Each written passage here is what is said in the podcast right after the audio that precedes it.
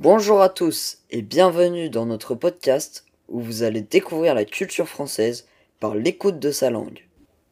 Aujourd'hui, on va découvrir les 5 symboles officiels français. Commençons par le drapeau tricolore. Le drapeau de la France a trois couleurs.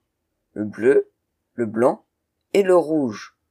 La couleur bleue du drapeau français symbolise la couleur de Paris, la capitale de la France.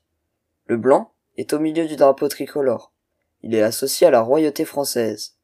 Et la couleur rouge aux révolutionnaires. Ensuite, la Marianne.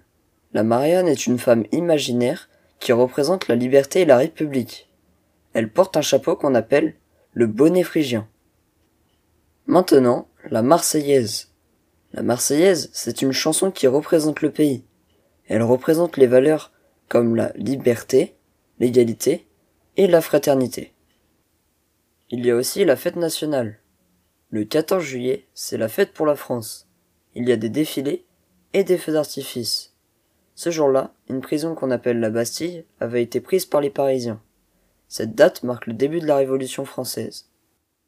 Et enfin, la devise française. En France, il y a trois mots qui représentent les valeurs du pays. Liberté, égalité et fraternité. En France, on la trouve sur les écoles, les mairies et à beaucoup d'autres endroits. À tout de suite dans nos autres podcasts. Et n'oubliez pas, vive la France!